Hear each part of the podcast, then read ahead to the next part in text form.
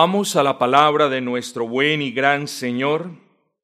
En la mañana de hoy vamos a abrir nuestras Biblias en Efesios capítulo número 4, Efesios capítulo número 4 y vamos a leer una sola frase, una sola frase, Efesios 4, 31, Efesios 4, 31. Quítense de vosotros toda amargura, ahí nos vamos a centrar, enojo, ira, gritería y maledicencia y toda malicia. Quítense de vosotros toda amargura y continúa hablando, pues está en plural, pero hoy nos vamos a centrar en el primer punto. Mis amados hermanos y queridos amigos, en ocasiones creemos que el pecado solo se manifiesta por medio de palabras, cuando decimos alguna mala palabra, ay, pequé. Creemos que el pecado solo se manifiesta por medio de pensamientos o de obras. Incluso, hermanos, cometemos el error, cometemos todos, el error de pensar que podemos complacer a Dios en cualquier estado de ánimo desde que no exista pecado del que nosotros nos podamos apercibir. En otras palabras, algunas veces nosotros los creyentes creemos que en nuestro estado de ánimo, cualquiera que éste sea, podemos agradar a Dios incluso si no vemos aparentemente pecado en nosotros. Pero tal cuestión no es correcta, hermanos. Porque aún nuestro estado de ánimo debe honrar al Señor. Eso no quiere decir que Dios nos prohíba estar tristes en ocasiones o sentir algún tipo de angustia en ocasiones. Nosotros somos seres humanos. Nosotros aún no hemos sido glorificados. Ninguno de nosotros ha sido aún perfeccionado, al menos que yo sepa. Luego, mientras continuemos en este cuerpo de muerte, continuamos batallando con nuestros estados de ánimo, algunas veces volátiles. El punto es, hermanos, no caer en la trampa de creer que esté como yo esté, desde que no esté pecando, diciendo una mala palabra, teniendo un mal pensamiento o haciendo algo malo, que no importa el estado de ánimo, no importa el estado de ánimo con el que yo venga a la iglesia, no importa. No importa el estado de ánimo con el que yo sirva al Señor, no importa. O con el que yo me pare a predicar delante de ustedes. Claro que importa, hermanos. Porque el estado de ánimo también puede glorificar o, viturar, o vituperar el nombre del Señor. No podemos caer en este error entonces. Pero lo anterior no, no, no siempre es correcto, pues aún podemos pecar en contra del Señor con nuestra actitud pues una actitud pecaminosa no es, no es solo aquella que viola explícitamente uno de los mandamientos del Señor, sino que una actitud pecaminosa es toda aquella actitud que también puede estar cargada de resentimiento y de rencor. Y esa actitud es pecaminosa, ustedes ya bien lo saben.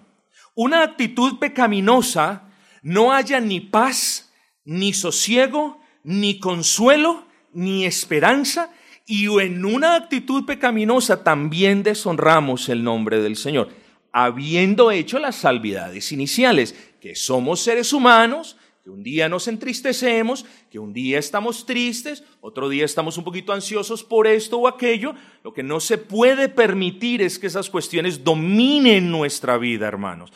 Luego, dejemos ese punto en claro, no solamente cada uno de nosotros es llamado a honrar al Señor en palabra, en pensamiento y en obra en lo que hacemos o incluso en lo que dejamos de hacer, sino que también, hermanos, somos llamados a honrar al Señor con nuestra actitud y con nuestro estado de ánimo. Debemos tener eso en cuenta. Tengamos cuidado de que ninguno de nosotros, hermanos, seamos los tristes poseedores de una raíz de amargura. Mucho cuidado con eso que ninguno de nosotros sea el triste poseedor de una raíz de amargura. ¿Por qué? Porque la amargura es el ácido que corroe su alma. La amargura tiene la potestad de corroer su alma hasta volverla la más miserable de todas las almas. La amargura es como el ácido que va cayendo sobre un metal y si usted no quita el ácido a tiempo, al metal le sale el hueco.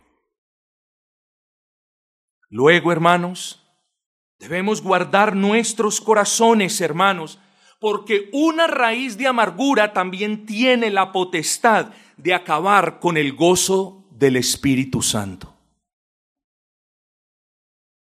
Tengamos cuidado, tengamos cuidado de no ser unos amargados, pues de no tener cuidado con este asunto, de nuevo, fácilmente podremos llegar a ser los más miserables de todos los mortales, como si no tuviésemos esperanza, como si no tuviésemos un Dios que responda a nuestras oraciones, como si no tuviésemos un Señor que nos perdona los pecados.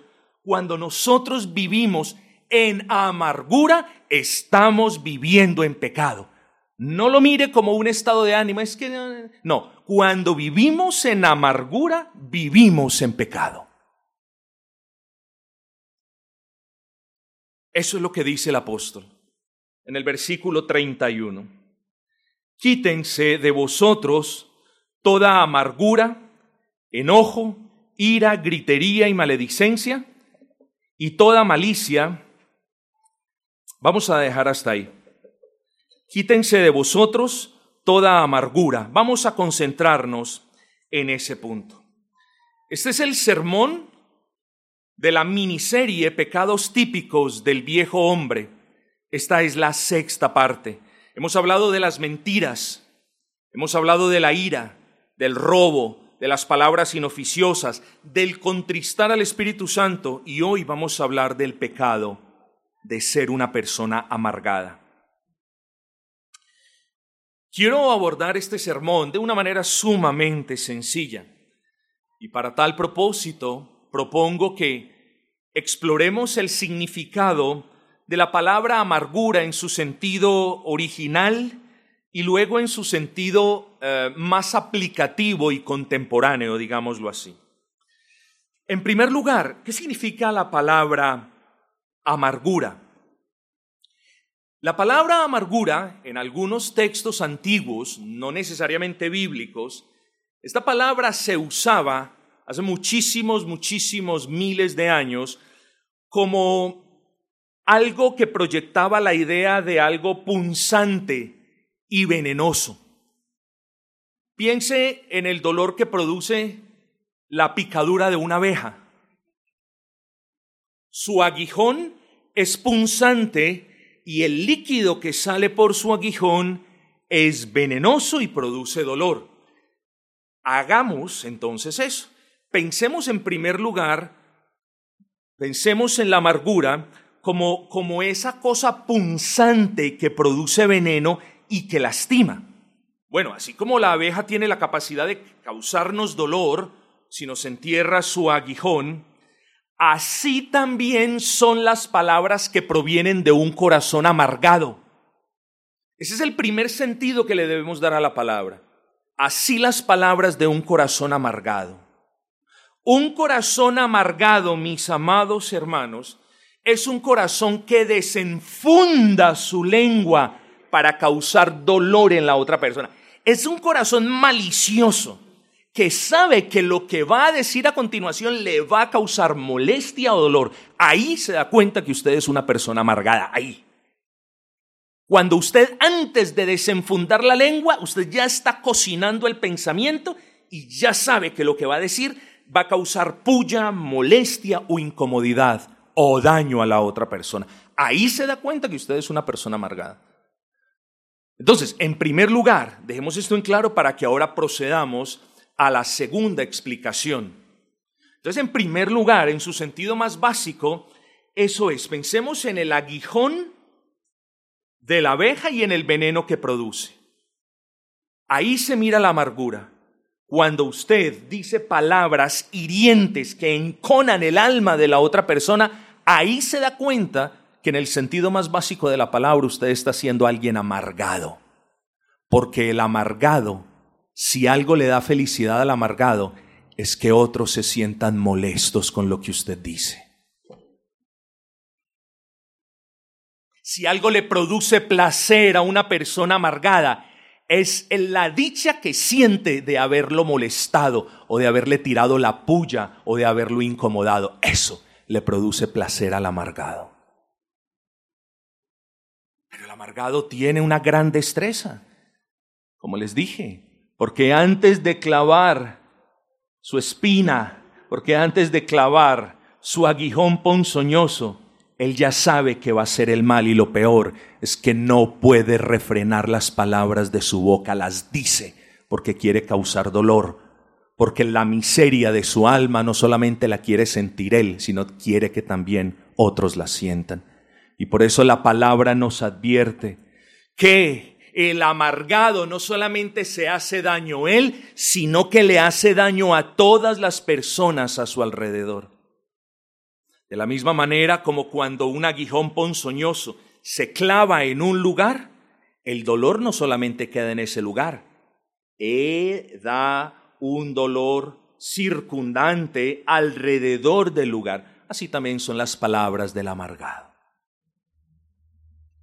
Nótese que el apóstol Pablo, hermanos, exhorta a la iglesia de Éfeso a una serie de cuestiones que involucran la manera como hablamos. En el versículo 25, Él les dice, hablen la verdad. En el versículo 29, el apóstol Pablo les dice que ninguna palabra corrompida salga de sus bocas. Y ahora, en el versículo 32, el apóstol Pablo le advierte a los hermanos de la mala costumbre de gritar. Quítense de vosotros toda amargura, enojo, ira, gritería, etc. Luego, en su sentido más básicos, la amargura es algo sumamente malo. De nuevo, no solamente para su vida, sino para la vida de aquellos a su alrededor a quienes les toca soportar la dureza, la aspereza y la rudeza de sus palabras, y además la mala actitud suya. Yo creo que aquí hay personas amargadas. La pregunta que yo hago es si usted bíblicamente es un amargado. Si usted es de aquellos que no encuentra paz en Dios y como no tiene paz en Dios ni con Dios, también quiere que los demás alrededor tampoco la tengan. Hágase la pregunta. Mis hermanos, así no hemos aprendido de Cristo. Eso es lo que nos dice el versículo 20. Mas vosotros no habéis aprendido así a Cristo. Y nosotros aquí nos llamamos una iglesia cristiana, un conjunto de personas que creen en Cristo, que imitan a Cristo, que aman a Cristo. Luego, Cristo no nos ha enseñado a ser amargados. La pregunta es, ¿por qué hay una raíz de amargura en nuestros corazones? Bueno, ya lo vamos a ver a continuación. Pero así no hemos aprendido de Cristo, hermanos.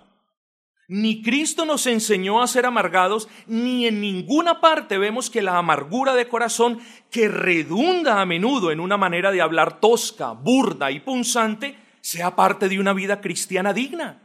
Eso no lo podemos ver en la Escritura, mis amados hermanos. ¿Eh? ¿Cómo vamos a honrar a Dios en medio de cualquier raíz de amargura, hermanos? Nos gozamos en aquel versículo de que, oh Jehová cambió mi lamento en baile. ¿Y vivimos amargados? Alabamos a aquel que cambió nuestra aflicción en gozo y vivimos amargados. Convivimos con el Espíritu Santo que nos da gozo y vivimos amargados. Queridos hermanos, que el Señor nos guarde a nosotros mismos y a otros del daño que causa el ácido de la amargura del alma.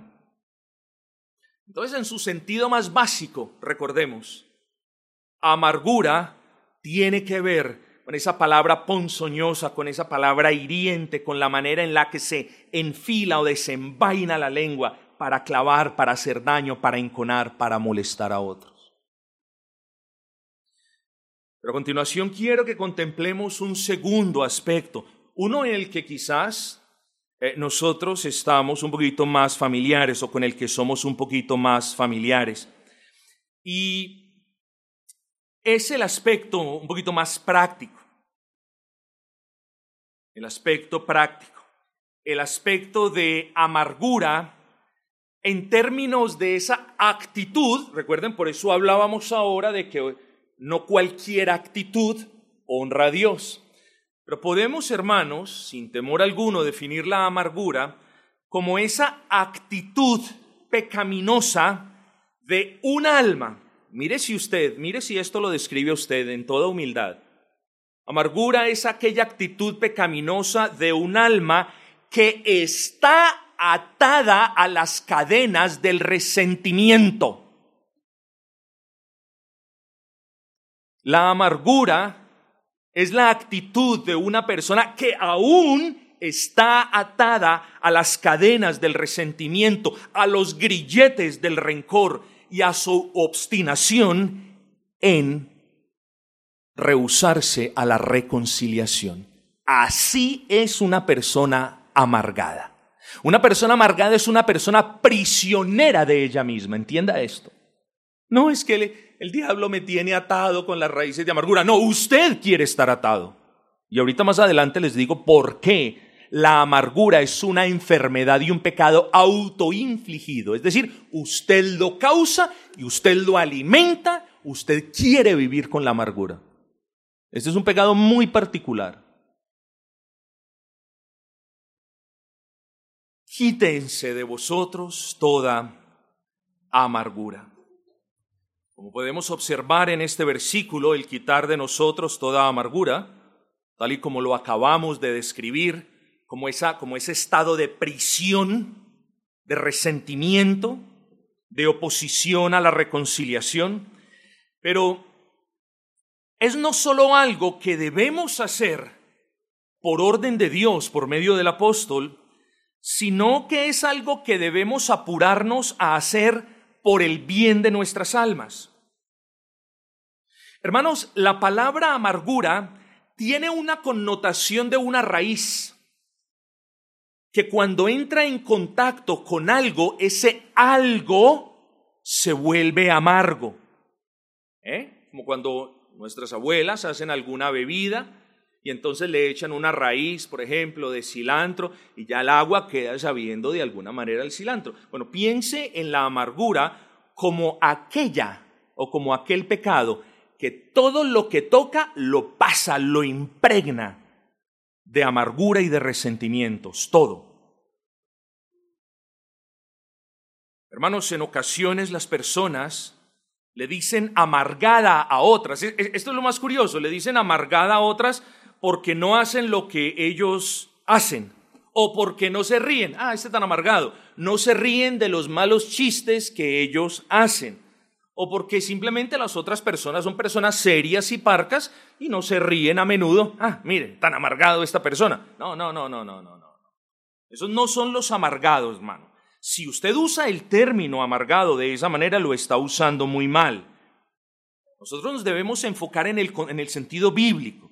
Una persona amargada es alguien cuya imagen, eso es lo que usted debe pensar, es alguien que está atado a las cadenas del resentimiento con heridas que él aún quiere tener.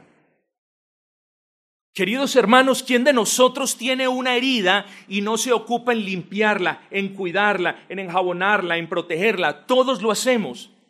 Pero sucede que la persona amargada mira su herida y en vez de moverse a pedir el bálsamo divino para calmar el dolor de esa herida, a la persona le gusta ver esa herida, sentir esa herida y continuar teniendo esa herida, porque eso le alimenta la amargura de su corazón.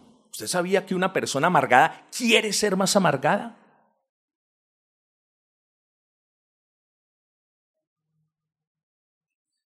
El apóstol Pablo, inspirado por el Espíritu Santo, no puede pasar por alto la imposibilidad de que de la fuente de nuestros corazones brote agua dulce y agua amargo. Santiago lo deja en claro.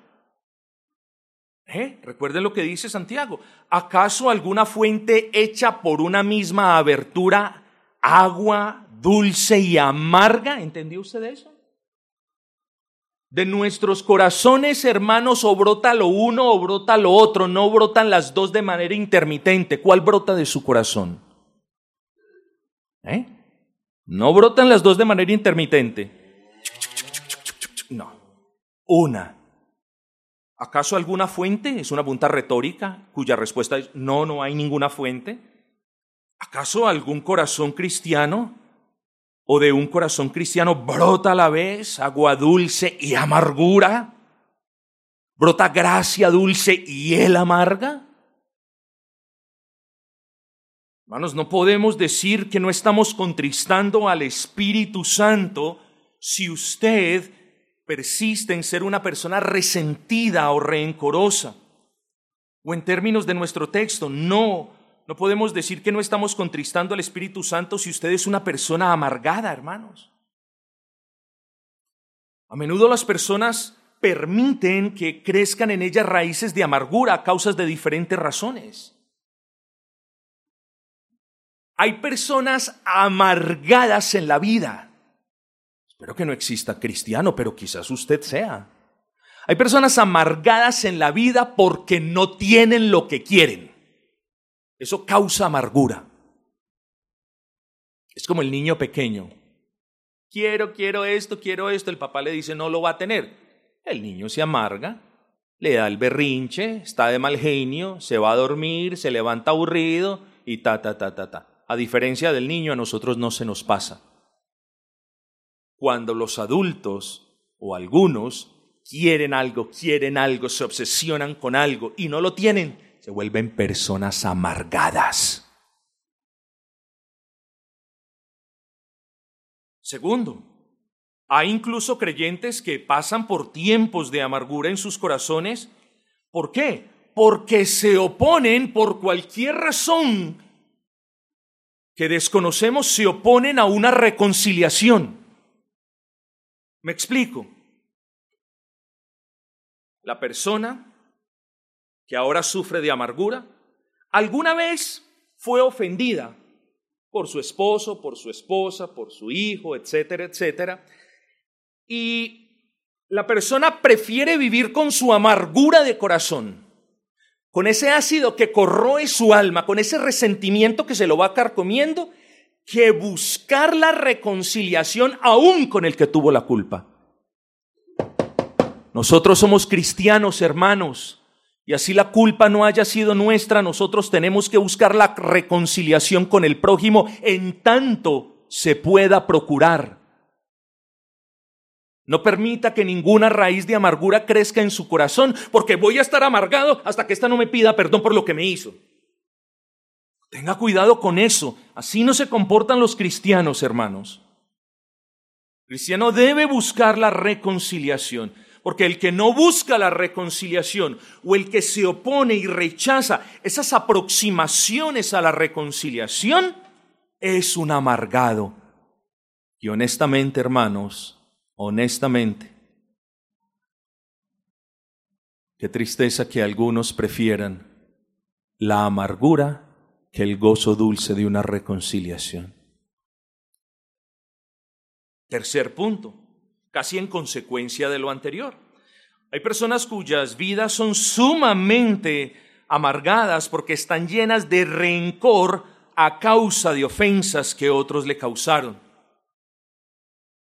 Cuarto, hay creyentes tan amargados que ya ni siquiera pueden saborear las mieles del culto público de adoración ni las demás cosas que la iglesia hace en el día del Señor. Tengamos cuidado con esto.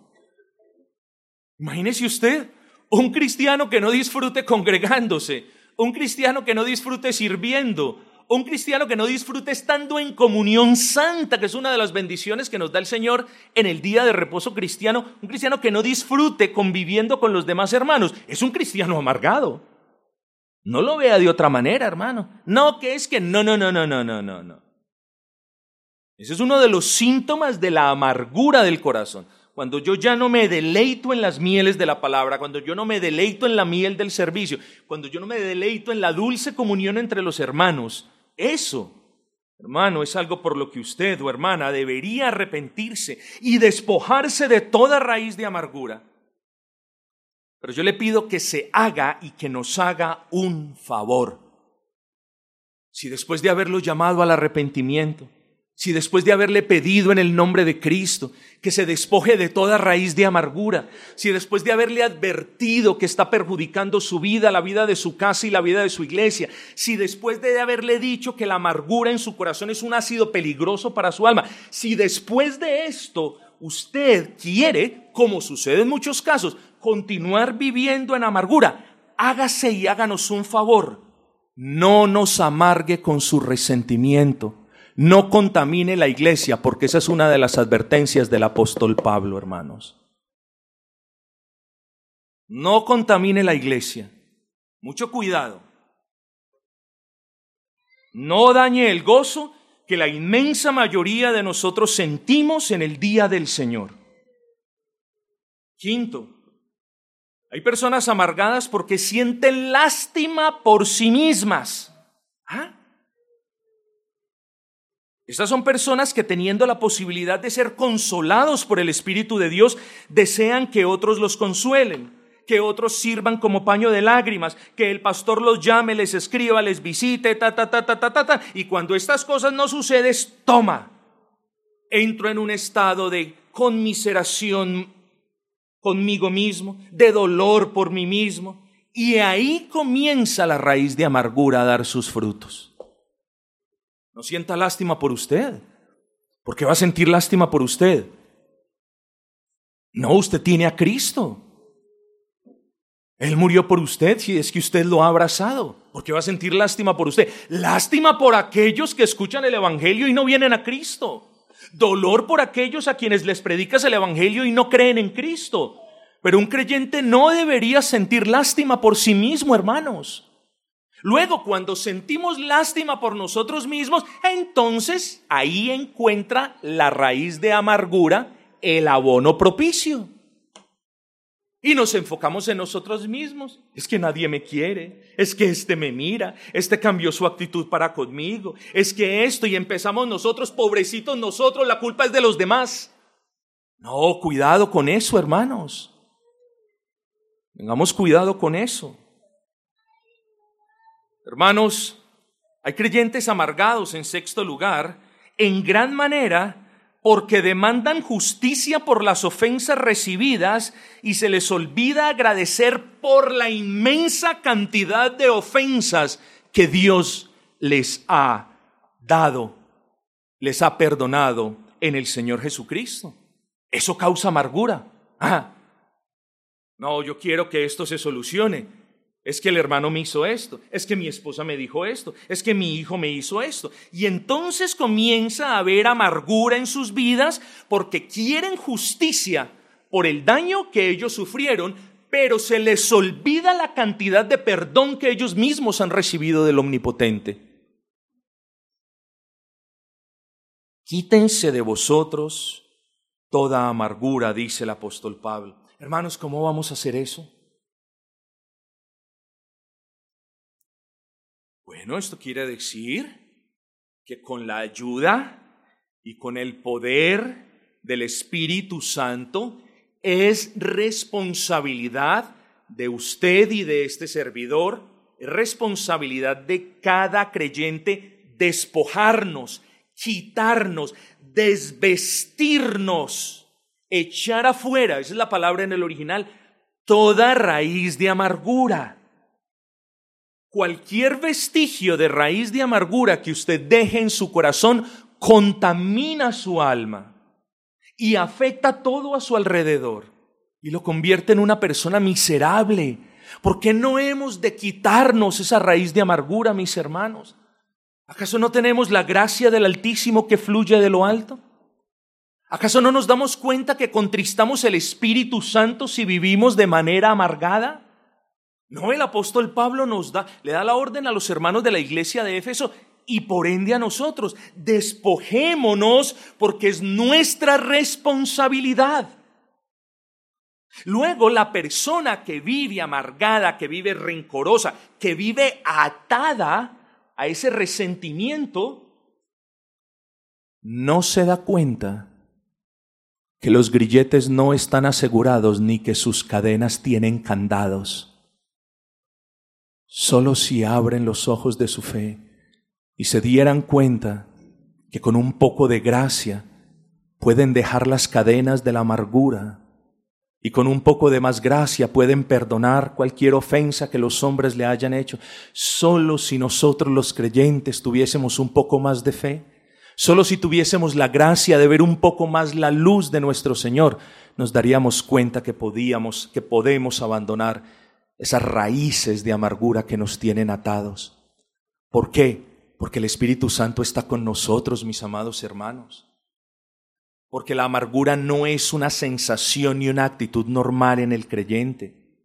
Sí tenemos altos y bajos anímicos y todos los tenemos, unos con más desafíos que otros, lo aceptamos. Pero hermanos, no podemos decir somos cristianos y somos unos amargados. Es decir, soy un cristiano amargado. Eso no se puede, hermanos. Son palabras mutuamente excluyentes. La una no puede convivir al lado de la otra. No puede, hermanos. Así que con el poder del Señor, hermanos, solamente basta que el Señor nos conceda un poco de gracia y que Él nos traiga delante de la cruz y que podamos ver que en realidad la amargura es un pecado que le deshonra, que contrista al Espíritu Santo. Basta que nosotros nos acerquemos al Señor, hermanos, y pidamos perdón por esto, y allí tendremos todo el perdón que nuestras almas necesitan. Hemos ofendido al Señor, Hemos amargado la vida de nuestras esposas, hemos amargado la vida de nuestros hijos, de nuestros familiares y lamentablemente algunas veces la vida de la iglesia. Vengamos al Señor, hermanos. Y pidámosle que quite de nosotros, que nos muestre esa raíz de amargura y nosotros con el poder del divino huésped que mora en nosotros podemos hacerlo. La amargura es un pecado autoinfligido porque en cierta manera está en nosotros querer vivir amargados o no querer vivir más amargados. ¿Y cómo nos llama a andar el Señor, hermano? No nos llama a estar gozosos en todo tiempo. No nos llama en Filipenses a regocijarnos una y otra vez. Qué cosa tan, tan horrible que ahora usted esté en una raíz de amargura cuando lo que el Señor quiere es que vivamos en gozo, hermanos. Aún en medio de las circunstancias difíciles, mis amados. Sí, corcoviamos, sí, de vez en cuando lloramos, pero hermanos debemos vivir en gozo porque nuestro Dios no nos salvó porque tuvo que hacerlo, sino porque quiso hacerlo. Y la manera como nos salvó nuestro Dios fue gozosa. Como nosotros, habiendo recibido la salvación que Él procuró con gozo, ¿cómo nosotros vamos a vivir para Él vidas miserables y amargadas y resentidas? Tengamos cuidado, mis amados hermanos. Es responsabilidad de cada uno de nosotros despojarnos de este resentimiento autocausado y digo autoinfligido o autocausado porque la amargura proviene por lo general de alguien que quiere voluntariamente seguir pensando en la ofensa. Por lo general una persona amargada es una persona que no ha perdonado. Siempre está pensando en la ofensa. Me hizo, me dijo, me quitó. Siempre piensa en la ofensa. Y claro, eso lo único que hace es traer más abono para que la raíz de amargura crezca en su alma. Es autoinfligido porque la amargura proviene de alguien que quiere seguir negando el perdón. Se le acerca a alguien, hermano, discúlpeme, amor, perdóname, pero la persona amargada se resiste a perdonar. No, no, pastor, Hermanos, si voy a tocar un tema delicado.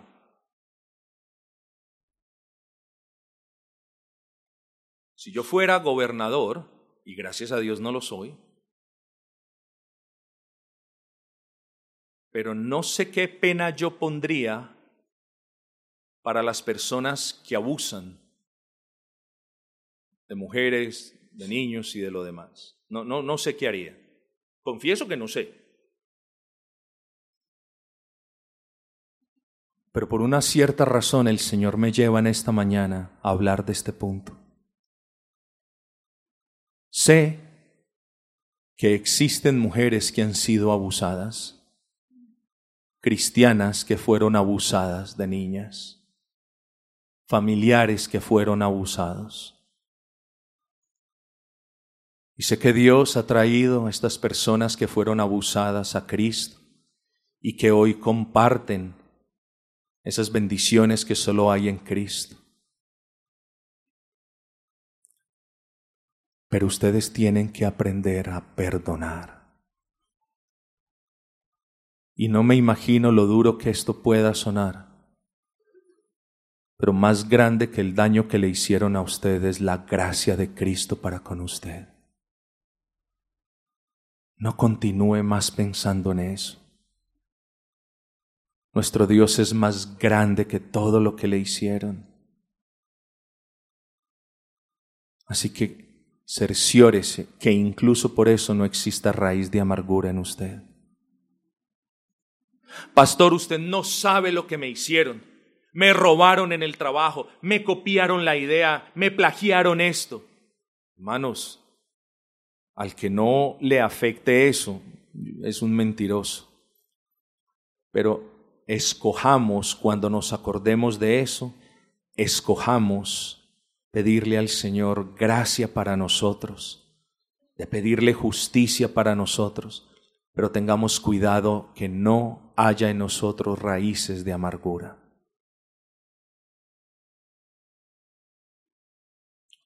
La amargura persiste porque alguien simplemente quiere continuar sintiendo autocompasión y pesar por sí mismo. Hermanos, necesitamos al Espíritu Santo de Dios y esta es la razón. Solo el componente del fruto del Espíritu, y hablo particularmente del gozo del Espíritu, solo el gozo del Espíritu podrá disolver el amargor que puede haber en su vida. Solo el gozo del Espíritu disuelve toda raíz de amargura. ¿Por qué? ¿Cómo lo digo? Porque ustedes deben recordar lo que sucedió en las aguas de Mara. En unas aguas amargas, hermanos.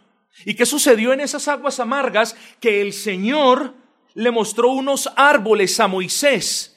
Y estos árboles entonces fueron cortados y echados a las aguas amargas. ¿Y qué sucedió? Bendición, agua dulce, para que el pueblo bebiera. Así nosotros, hermanos, si el gozo del Espíritu Santo aumenta en nuestros corazones, la amargura entonces se tiene que disolver por un mero principio bíblico, hermanos. Busquemos el gozo del Señor, pidámosle al Señor que nos conduzca al gozo. Hermanos, hay de aquel que teniendo al Espíritu viviendo en él, prefiere vivir amargado. Es lo que decíamos la semana pasada, es como si alguien quisiera vivir contristando al Espíritu Santo. Hermanos, tenemos el Dios viviendo en nosotros, a Cristo con nosotros y al Padre por nosotros. Pidámosle, hermanos, que no levanta, ay Señor, levanta mi ánimo. No, hermano, esto no es mucha cuestión de ánimo. Esto es cuestión, hermanos, de ser levantados para la gloria de Dios y nosotros testificar de manera gozosa que no somos hijos de un Dios miserable, hermanos. Somos hijos de un Dios que nos ama, que nos salvó con gozo y que lo que demanda es que nosotros seamos obedientes, no regañadientes, sino también obedientes con gozo. Miren el Señor como bendice al dador alegre. Bueno, proyectemos esa idea. Cómo el Señor bendice al que se congrega alegremente. Cómo el Señor bendice al que sirve alegremente. Hermanos, que en ninguno de nosotros exista esa raíz de amargura. Ay del amargado, hermanos, ay del que lucha en contra de la corriente de la reconciliación y del perdón. Es como un náufrago angustiado que se rehúsa a atrapar el salvavidas que le dará paz y gozo. No nos rehusemos, hermanos. No nos rehusemos a esa lucha que tenemos enfrente de nosotros, de dejar, como dice el apóstol, toda amargura, toda amargura.